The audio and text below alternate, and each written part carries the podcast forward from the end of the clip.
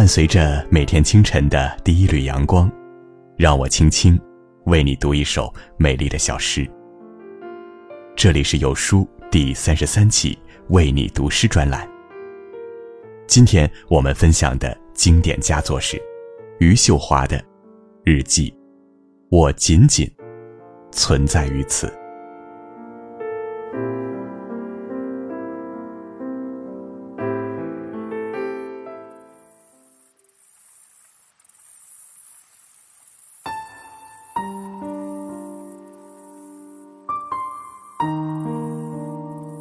记，我仅仅存在于此。余秀华，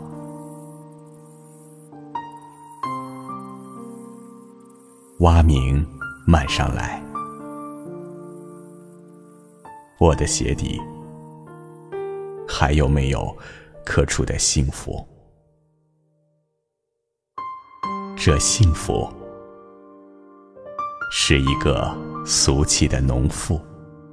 怀抱的心脉的味道，忍冬花的味道，和睡衣上残留的阳光的味道。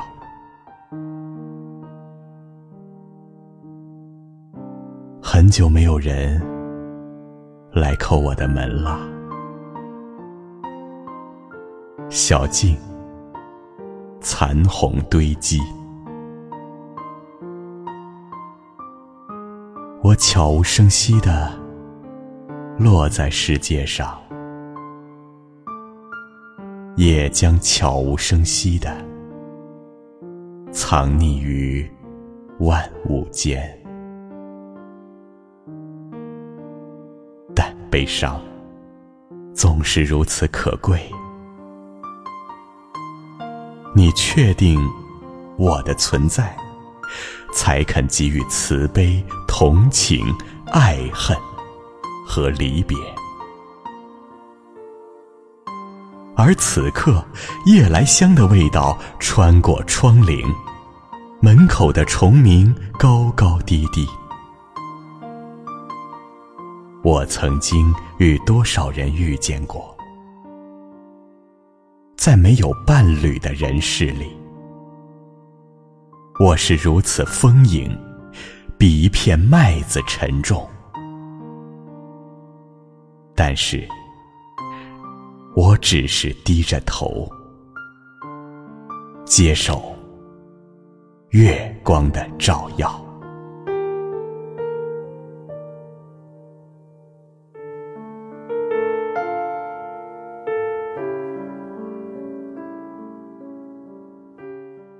余秀华的诗，放在中国女诗人的诗歌中，就像把江湖侠女放在一群大家闺秀里一样醒目。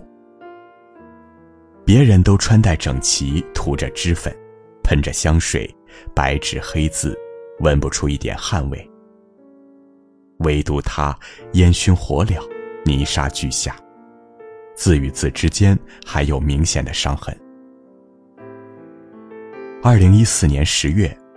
余秀华写出了诗歌《穿越大半个中国去睡你》。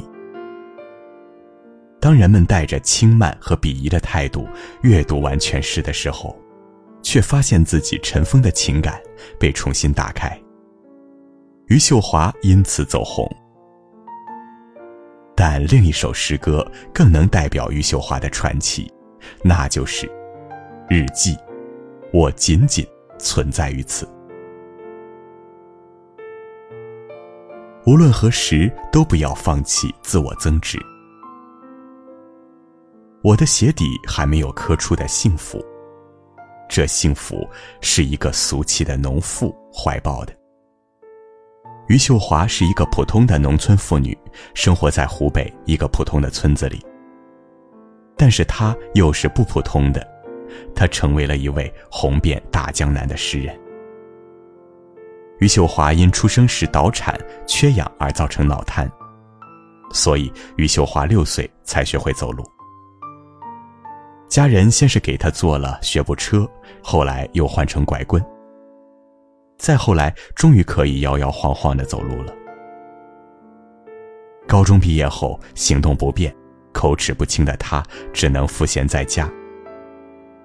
那时的他还没有写出穿过大半个中国去睡你。他很想给自己谋个生路，因为身体的不便，他想到了乞讨这个方法。他去荆门时拿着一个破碗，去观察别的乞讨者是怎么行乞的。没有搞成，我就是跪不下去。即使是这样悲情的情况下。他也没有放弃自我成长，他选择了诗歌作为自己行走在这人世间的拐杖。但悲伤总是如此可贵。你确定我的存在，才肯给予慈悲、同情、爱恨和离别。余秀华曾在微博上说：“我总是担心走路摔倒。”但是想想，大街上都是正常人，就我一个正经人摔倒可以爬起来，怕屁！只要不怕摔倒，不放弃自我增值，无论多久的时间，世界总会将我们的努力回赠给我们。自我增值可以让自己更好的掌握自己的人生，包括婚姻。新麦的味道，忍冬花的味道，和睡衣上残留的阳光的味道。很久没有人来叩我的门了。余秀华十九岁时辍学，母亲做主，在非自由恋爱情况下嫁给了比她大十二岁的尹世平。尹世平是上门女婿，住在余秀华家里。外出打工时，两人相安无事。回家，两人就分房住，因为只要在一个房间，必定吵架。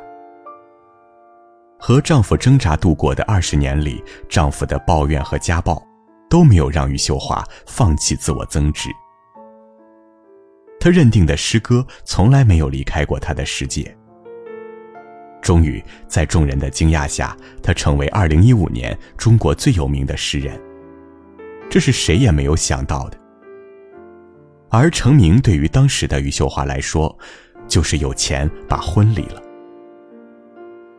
没有人赞同余秀华离婚，那个小村子的人都认为余秀华这样的条件有人要就不错了，娶她的人怎么都是吃亏的，哪怕余秀华已经成了一位有名的诗人。甚至余秀华的母亲也觉得尹世平是委屈的。他威胁余秀华：“我现在都得了癌症，你还让我伤心。”丈夫尹世平也不同意，说余秀华出名了，就想把自己甩了。余秀华找了很多朋友做思想工作，丈夫才最终答应，但条件却是要一笔所谓的分手费。虽然要求很不合理，但余秀华还是分了一半钱给他。给他盖了一座房子，让他离婚后有地方住。我不给他钱，他和我离婚了，就没地方去了，不能还住在我家里啊。智取金钱终解脱枷锁。若不是因为写诗出书受到关注，余秀华依然是乡间一个默默无闻的农妇，这婚还能离得成吗？在没有伴侣的人世里，我是如此丰盈，比一片麦子沉重。但是我只是低着头接受月光的照耀。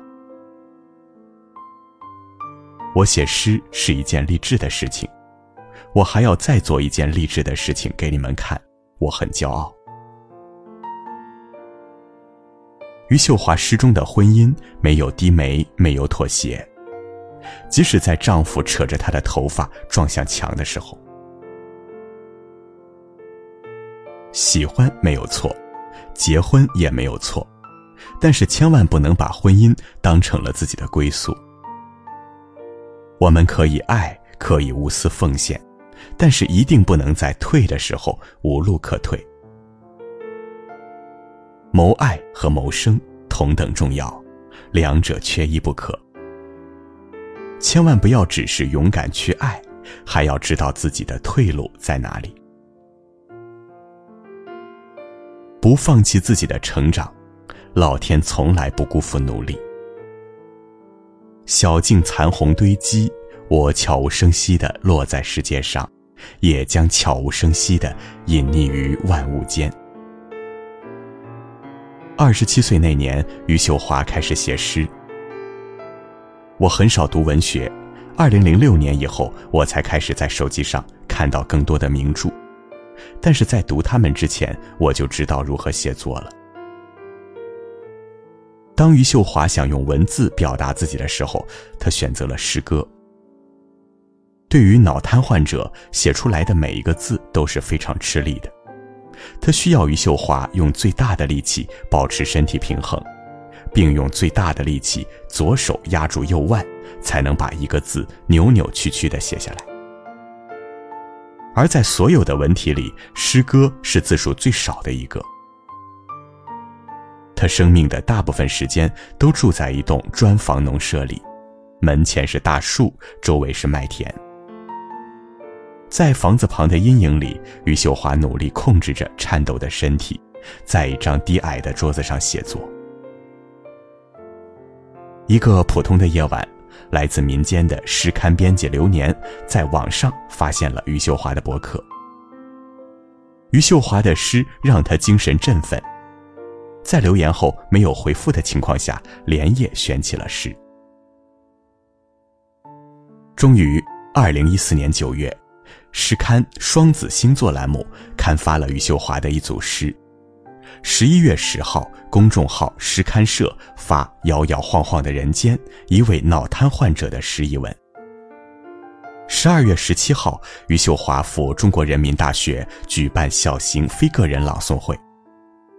十二月二十二号，《人民日报》刊发《诗里诗外余秀华》专题。二零一五年一月十三号，旅美学者沈瑞发表博文《什么是诗歌》，余秀华这让我彻夜不眠的诗人，称其为中国的狄金森。二零一六年五月十五号，余秀华的第三本诗集《我们爱过又忘记》在北京单向空间首发，民谣歌手马迪、蒋山赶来助阵。二零一六年十一月一号，在湘阴县举行的我国第三届农民文学奖颁奖典礼上，余秀华获得了农民文学奖特别奖，并获得了十万元奖金和诗一样的颁奖词。二零一七年一月十八号，首届金蜘蛛奖颁奖盛典举行，余秀华凭借诗集《摇摇晃晃的人间》走红网络。成为二十世纪九十年代以来唯一一个诗集超过十万册销量的现象级网红女诗人，因而获得网红春晚金蜘蛛奖年度网红诗人提名。余秀华成功了，在这摇摇晃晃的人间，她成了以诗歌为拐杖的独行侠。虽生来缺陷，却从不下跪。我一直是一个不安静的人，不甘心这样的命运，也做不到逆来顺受。我认真活着，认真出来的光泽洒在诗歌上面。余秀华的这四十一年里，体验了各种滋味。面对命运的不公，他没有自暴自弃，更没有报复，而是坚持在自我增值的道路上，让命运对他肃然起敬。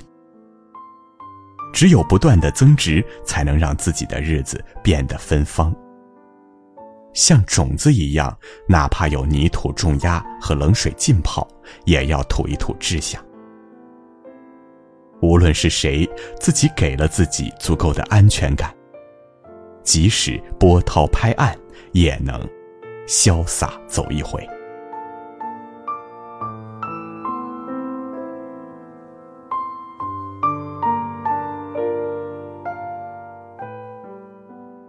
好了，今天的文章就分享到这里。生活本就是充满着离乱与温暖，当一地鸡毛成为不可避免的日常，保留着初心的向往与诗意的安放，便显得尤为弥足珍贵。明天早上的六点半，有书继续给你带来一首精美好诗，我们不见不散。别忘了在文末点个赞。